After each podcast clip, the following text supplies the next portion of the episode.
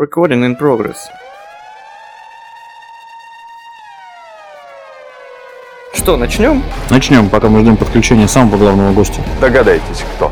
Итак, доброго времени суток, с вами Нефильтрованные, это подкаст не только про пиво.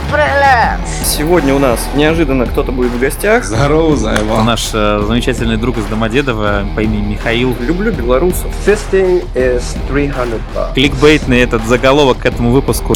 Учат разбираться в сортах говна. Как хорошо, что у нас сегодня подкаст, и ты не в э, видеоформате, э, поэтому наши слушатели никак не могут увидеть размер твоего носа. Ну, это я уже видел. Э, С нами болотный орг Арсений. Сейчас я секунду, я дорожечку включу свою.